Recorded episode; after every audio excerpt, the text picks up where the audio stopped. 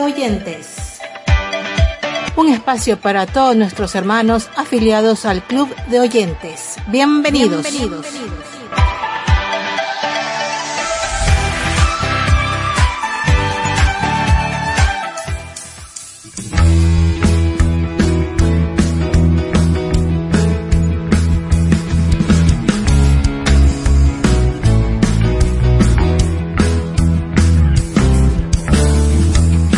Muchas bendiciones tengan en el Señor todos nuestros hermanos asociados al Club de Oyentes de Radio Vida Esperanza. En este nuevo programa esperamos ser de edificación y pues también se enteren un poco de las noticias del ámbito cristiano. Como siempre tendremos el día de hoy y por supuesto el audio libro. Saludos afectuosos a todos nuestros hermanos que se han agregado recientemente al Club de Oyentes de Radio Vida Esperanza. Esperamos que los nuevos integrantes sean bendecidos y edificados dentro de este ministerio al recibir los programas y asimismo también los mensajes en el chat del Club de Oyentes. Saludos especiales a la radioemisora Alfa Estéreo de Panamá que retransmite los programas de Radio Vida Esperanza. Y aquí comenzamos con su programa Club de Oyentes.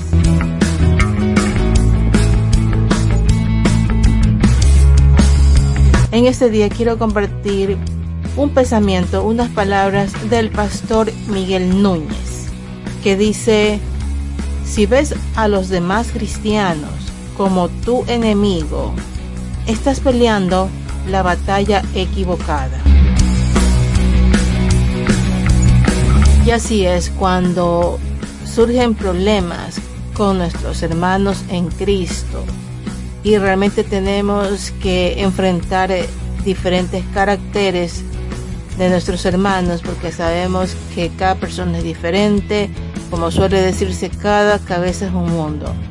Todos tenemos características en nuestro carácter y personalidad de la cual el Señor tiene que ir transformando y tiene que ir moldeando. Muchas veces pensamos que ciertas personas son como, como un poco más difíciles de tratar. Pero así también cuántas veces las demás personas no verán en nosotros ciertas características las cuales se les hace difícil de sobrellevar o de tolerar. Todos tenemos nuestro talón de Aquiles, como suele decirse. Pero precisamente el Señor tiene que irnos moldeando cada día y nosotros debemos disponernos a que el Señor nos moldee cada día. Y efectivamente, como dice el pensamiento de este pastor, no podemos ver a nuestros hermanos en Cristo como nuestro enemigo, porque no son el enemigo sabemos perfectamente quién es nuestro verdadero enemigo. Y toda dificultad debe ser llevada a oración para que el Señor obre, actúe en esa situación, en cualquier roce o malentendido o dificultad en el trato con nuestros hermanos. Oremos por esa situación, busquemos sabiduría, consejería también, y pues que todo lleve a una solución que sea de bendición para ambas personas nuestro enemigo, sabemos quién es y no podemos dejar de estar conscientes de dónde viene esa guerra que nos está dando y que deben ser enfrentadas día a día y en toda circunstancia, dentro de la iglesia y también fuera de ella.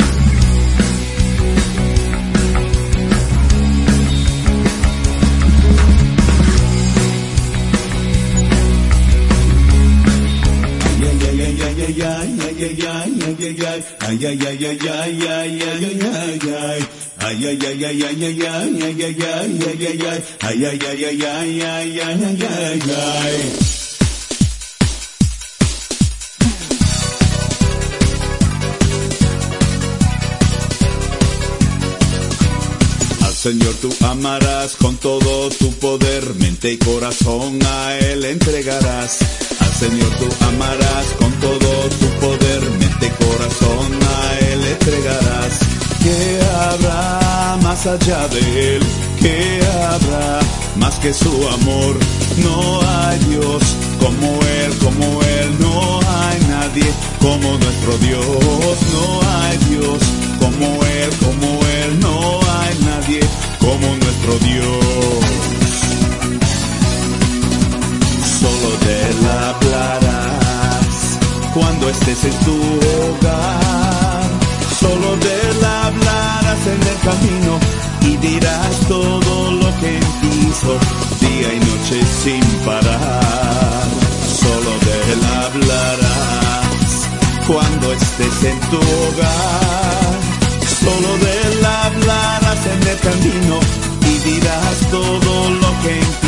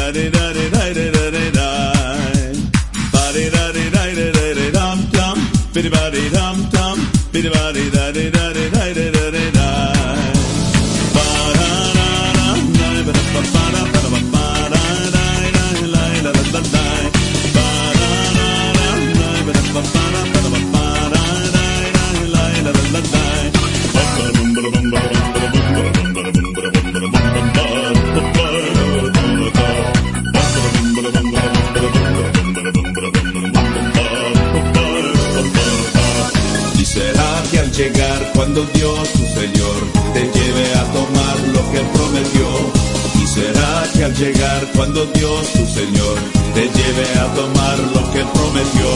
La, la, la, la, la,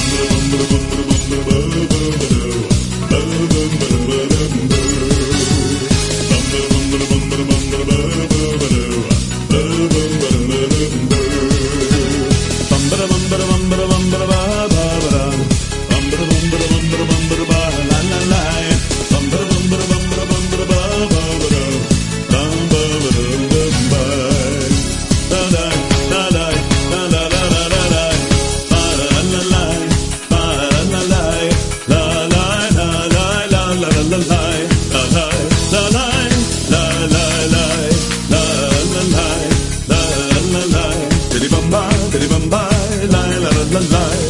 Bum, ba, bum, ba, bum, ba,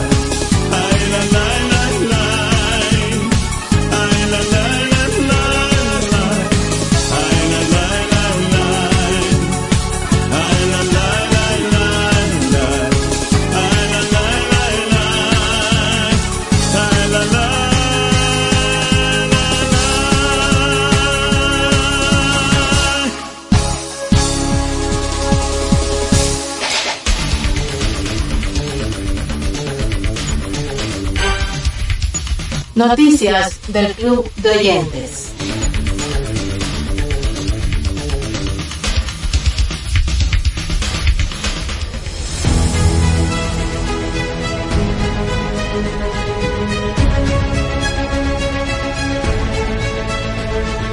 En Dios confiamos. El lema que ha causado controversia por una ley que exige mostrarlo en las escuelas de Texas. 23 de agosto 2022. Según una disposición de una ley estatal de Texas, se exige que en las escuelas primarias, secundarias e instituciones de educación superior públicas tengan a la vista carteles que muestren la frase En Dios confiamos, acompañados de una bandera dentro del mismo y una bandera del Estado, ya que la frase es una insignia de la historia del país. El Texas Tribune explicó que el proyecto de ley 797 del Senado fue aprobado y entró en vigor el año pasado, haciendo valer la moción para lugares educativos públicos, permitiendo que instituciones privadas donen el material para la exhibición. La medida ha tenido reacciones distintas. Por un lado están las positivas como las del senador republicano del estado Brian Hughes, quien afirmó que dicho lema afirma la confianza que todos deberían tener en un Dios soberano. Y a pesar de que la famosa frase se convirtió en el lema del país desde 1956, hay grupos que rechazan la medida por supuestamente promocionar la fe cristiana y de la adaptación de la política a esta. Dicho lema ha sido aprobado por años, teniendo la aprobación de la Cámara de Representantes para su exhibición pública. Es por ello que distintas compañías y organizaciones han decidido donar los carteles a las escuelas. Patriot Mobile es una empresa de telefonía celular y le dio a las escuelas de South Lake los carteles enmarcados con la frase. Además de ello, hay grupos judíos que están en contra de la medida diciendo que es una imposición de la religión al público, porque en el país no existe la separación de la iglesia y el Estado. En cambio, una organización musulmana sí defiende el uso de los carteles y la frase, explicando que esto sirve para el conocimiento de otras creencias. El uso del lema histórico no solo es para carteles, sino que las mismas comunidades han adaptado su mejor forma de llevarlo, lo que comprende hasta calcomanías de auto, lo que ha sido realmente apoyado por los ciudadanos de varios estados en Estados Unidos. Colegio Cristiano en Estados Unidos defiende la sexualidad bíblica a pesar de amenazas de muerte. 22 de agosto 2022. La escuela Grace Christian School, institución privada de Florida, tiene posturas firmes con respecto a la sexualidad y el matrimonio, las cuales son base para la educación de sus alumnos, siendo las mismas que les han traído diferencias con muchas personas por no ceder ante la realidad que amenaza la infancia sana de muchos niños. Según el administrador de la escuela, Barry McKean, enviaron un correo electrónico a las familias de sus estudiantes diciendo que el trato hacia los niños se basaría solamente en su sexo biológico y a los que no viven un estilo de vida basada en lo que dice la Biblia. Se les pedirá que abandonen la institución. Asimismo, el escrito dice que no tolerará estilos de vida prohibidos en la Biblia, como relaciones homosexuales y conductas promiscuas antes del matrimonio en estudiantes heterosexuales. Todo esto citando versos bíblicos. Tales mandatos de la escuela se filtraron a los medios y los informes de la escuela afirman que la institución ha recibido amenazas, incluso su personal ha recibido ultimátums de muerte. Aún así, el administrador dice que no retrocederán de hacer valer los fundamentos bíblicos dentro del colegio, estando en medio de tanta persecución.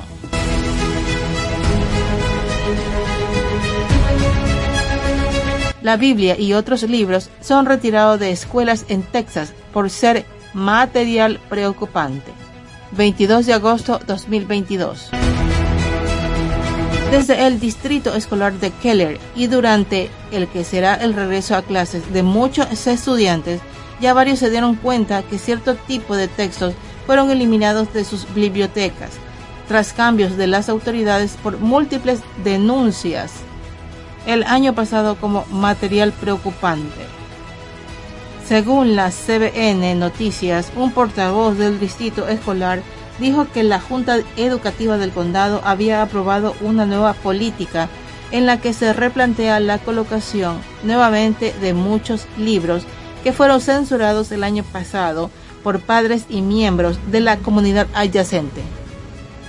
Según el informe y las críticas, la mayoría de los libros tienen como centro a personajes de la comunidad gay o trans y además agregan temas de violencia.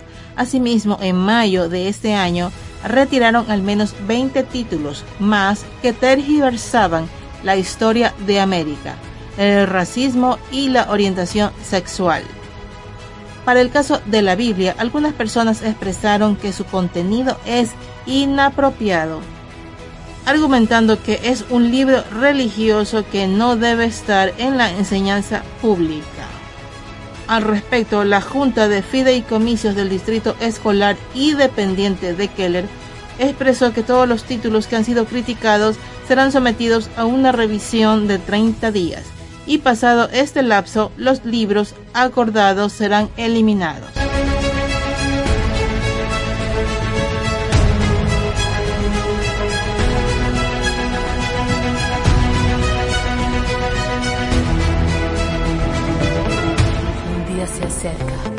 Cuando Adonai reunirá a todas las naciones en batalla contra Jerusalén.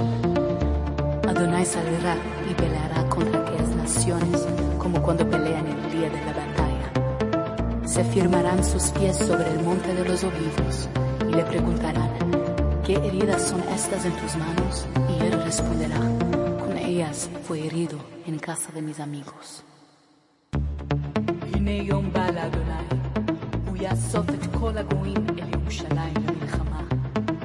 ויצא אדוני ונלחם בגויים ההם, כיום יילחמו ביום קרב. ועמדו רגליו ביום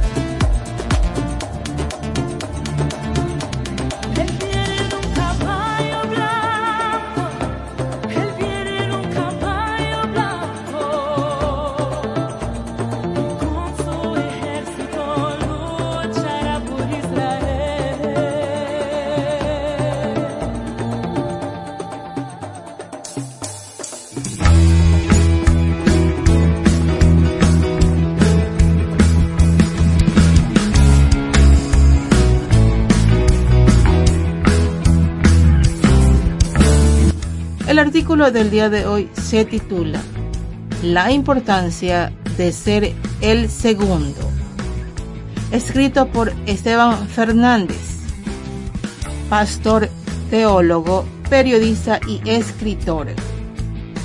A continuación, el artículo.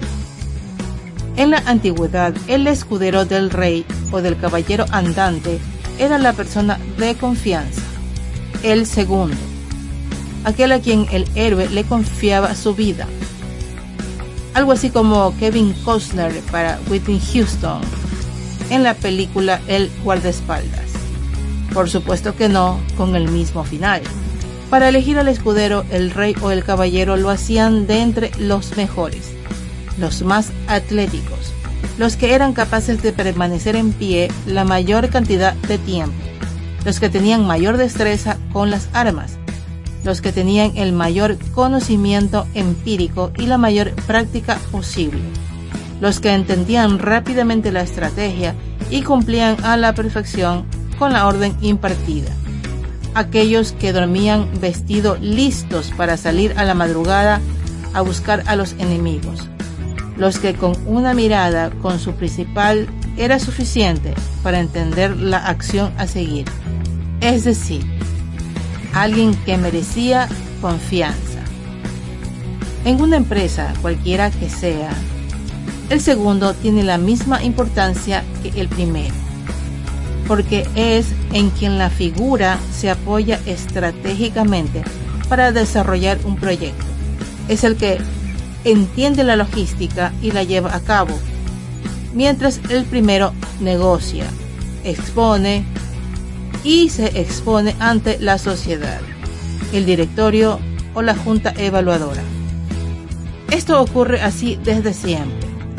Veamos la historia de Josué en capítulo 1, versículo 1 del libro que lleva su nombre. Después de la muerte de Moisés, siervo del Señor, Dios le dijo a Josué, hijo de Nun, asistente de Moisés. Nótese que dice Moisés, siervo del Señor. Y a Josué se le da el título de asistente de Moisés. En otras versiones diferentes a la nueva versión internacional que uso, dice siervo. Más adelante cuando Josué muere, capítulo 24, versículo 29, dice, Tiempo después murió Josué, hijo de Nun, siervo del Señor, a la edad de 110 años. Ahora Josué es llamado siervo del Señor tal y como fue llamado Moisés. A Josué ser el segundo, el mejor segundo que Moisés pudo tener. Recordemos Josué y Caleb fueron los que vislumbraron la tierra prometida que a Moisés no se le permitió ni ver ni entrar y que tomó el primer lugar cuando el líder por excelencia desapareció. Nadie mejor que Josué entendió la visión y estrategia de Moisés, que a su vez era siervo de Dios. Otras de las historias apasionantes de la Biblia es la relación entre Saúl y David. En tiempos en que el rey Saúl estaba muy turbado, hizo que sus sirvientes le buscaran a alguien que fuera capaz de calmar a su alma con música.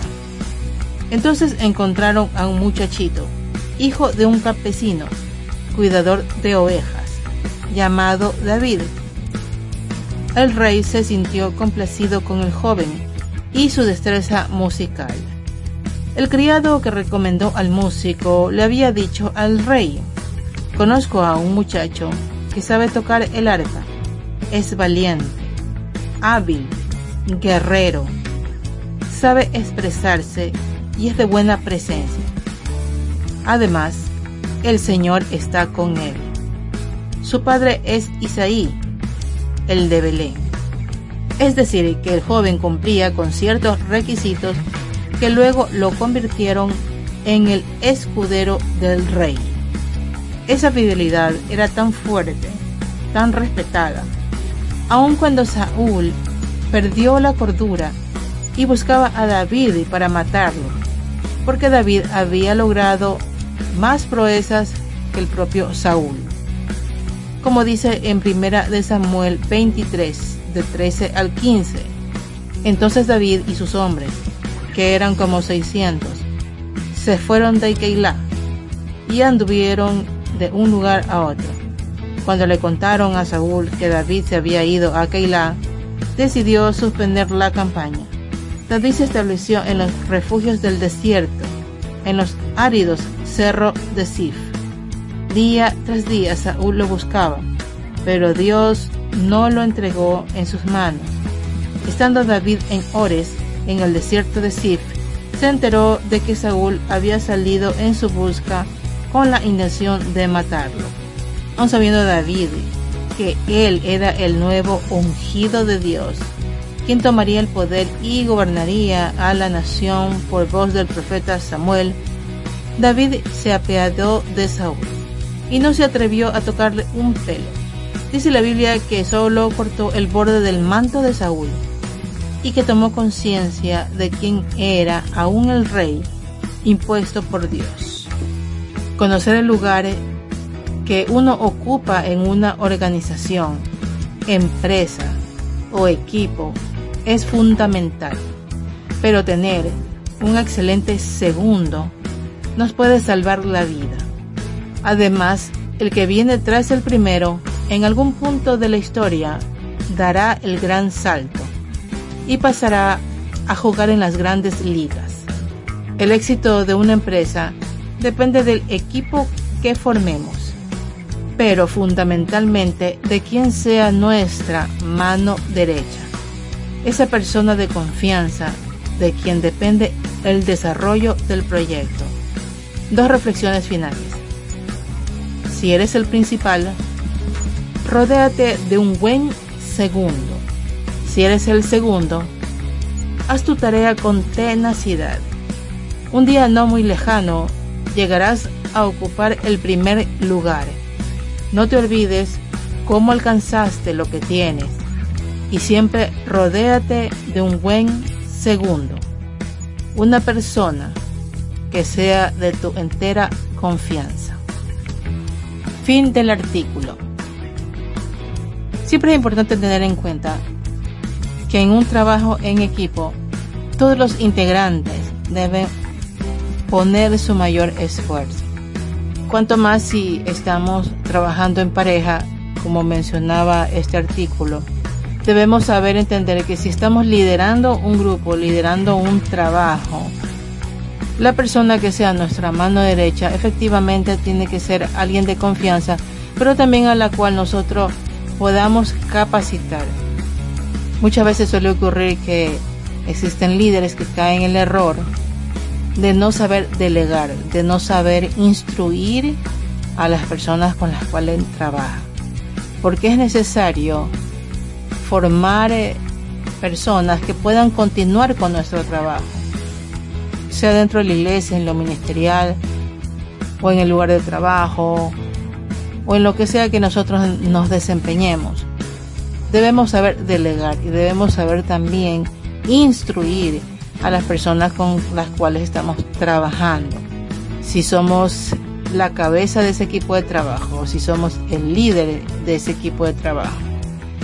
Porque definitivamente no siempre vamos a estar ahí liderando ese trabajo. Nunca sabemos qué puede pasar al día siguiente o si es en un ministerio que el Señor de repente nos mueva a otro ministerio o a otra iglesia, nunca sabemos qué puede ocurrir. Entonces debemos saber delegar y saber instruir con quienes estamos trabajando para que en algún momento dado, si así el Señor lo permite, si así el Señor lo quiere, y nosotros ya no estemos liderando ese grupo de trabajo, pues hay una persona que continúe nuestros pasos.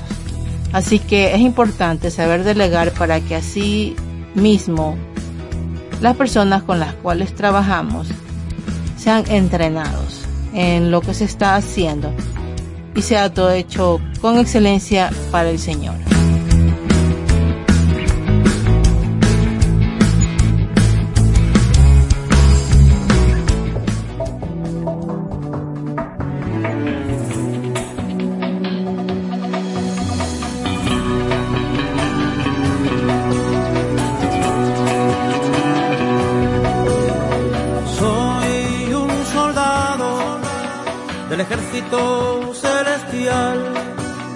Preparado estoy para ganar esta guerra espiritual. Soy un soldado y no me detendré, porque el que va conmigo es más fuerte que el enemigo. Soy un soldado y no me detendré,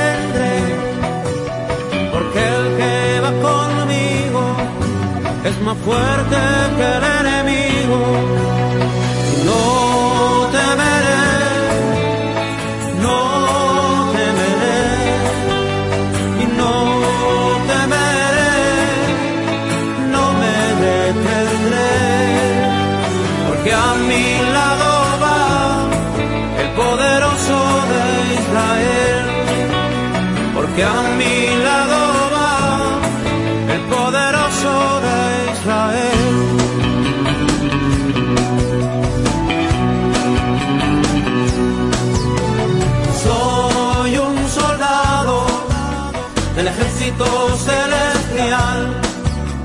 Preparado estoy para ganar esta guerra espiritual. Y soy un soldado y no me detendré. Porque el que va conmigo es más fuerte que el enemigo.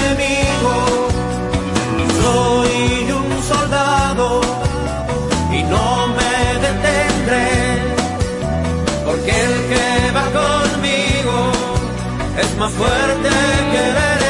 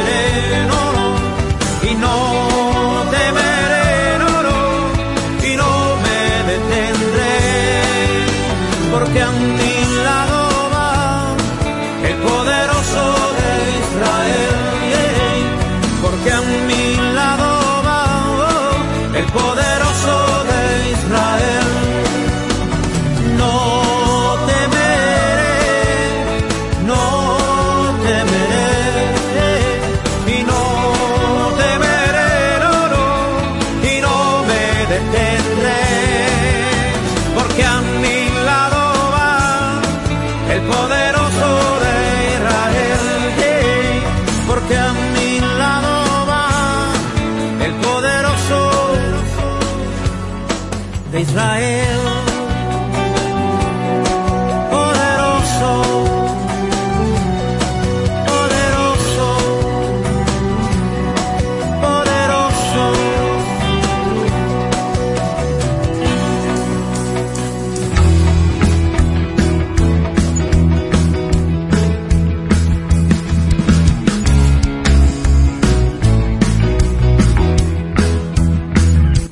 la palabra del Señor este día nos dice en Deuteronomio capítulo 5 versículo 32.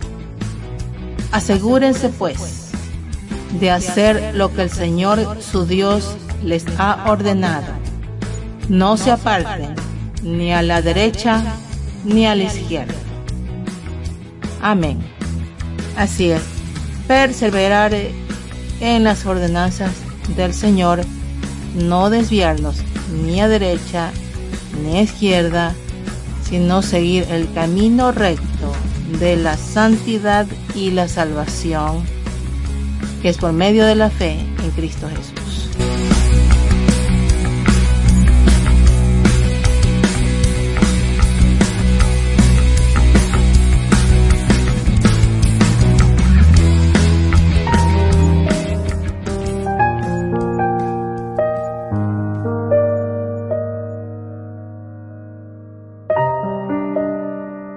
Audiolibro Cámbiame Señor por Evelyn Christensen. Capítulo 7 Cambio cuando pido a otros que oren por mí. Yo cambio cuando otros oran por mí. Así que cuando yo siento la necesidad en mi vida, pido a otras personas que oren por mí. Ellos a su vez le piden a Dios que se haga cargo de eso y haga el cambio. Los resultados son asombrosos. Durante los últimos nueve años hemos conservado un registro de todas las peticiones que se han hecho por mí en mis cadenas de oración y en los grupos de oración. Nada me ha colmado tanto como repasar estos millares de peticiones y respuestas. Cada vez que las leo, recuerdo de nuevo que Dios realmente me cambia cuando las personas oran por mí. Dice en Gálatas 6, versículo 2, sobrellevad los unos las cargas de los otros y cumplida así la ley de Cristo. Esta ley de Cristo con respecto a nuestra responsabilidad de los unos para con los otros incluye solo las necesidades físicas, el alimento, la ropa y el hospedaje. Yo creo que no. Muchas de mis necesidades no son temporales.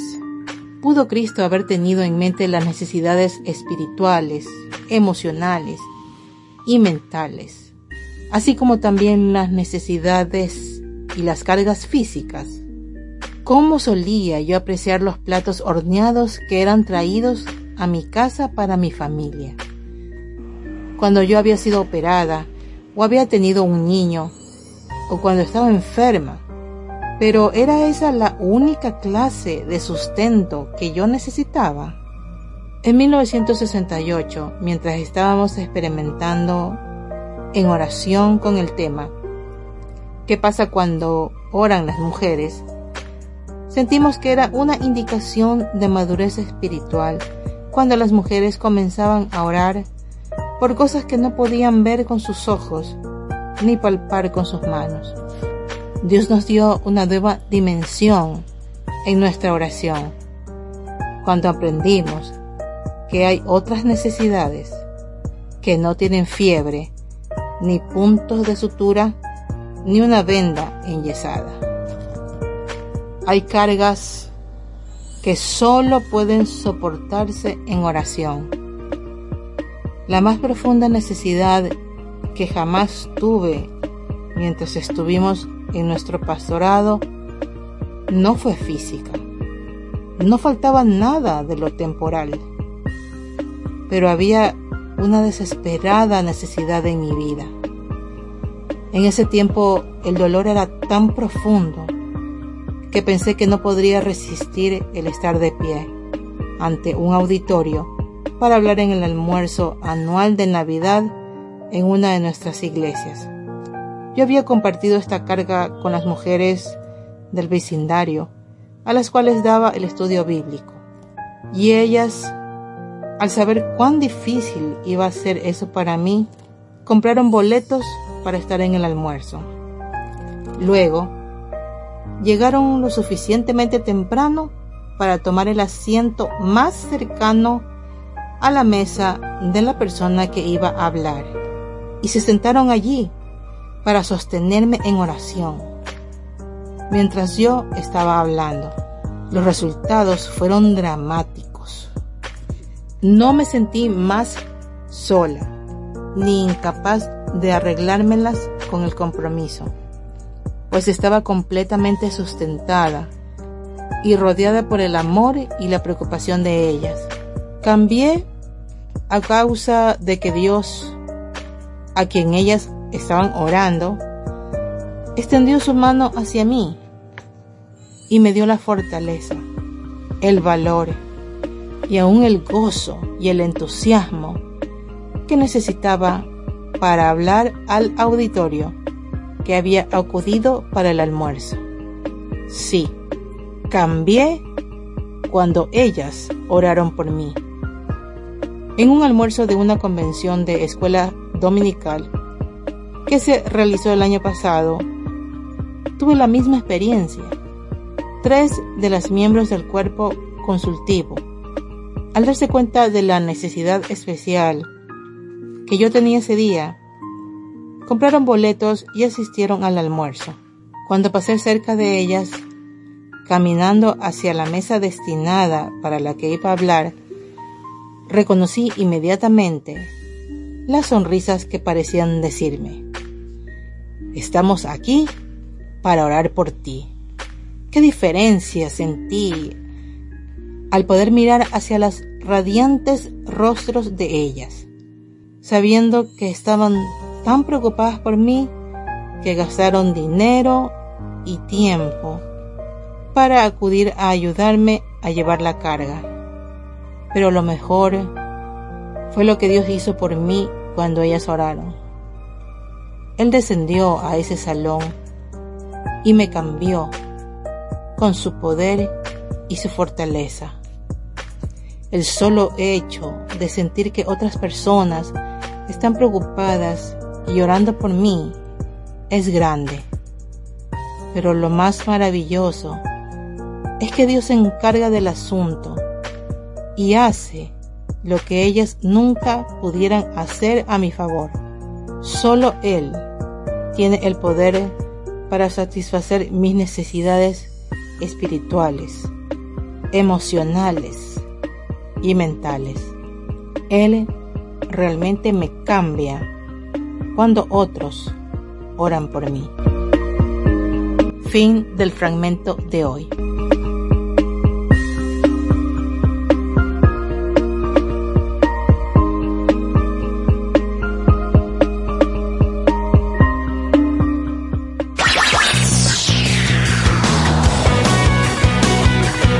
Esta es Radio Vida Esperanza Estéreo. La voz que se oye, la voz que se escucha.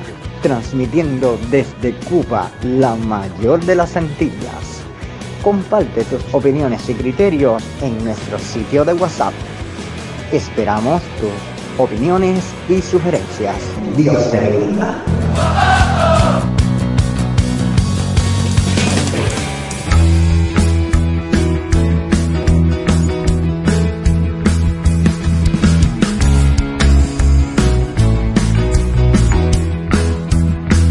Bien, hermanos, llegamos al fin de este programa. Esperamos que haya sido de su edificación, de su ayuda también con el tema del artículo del día de hoy.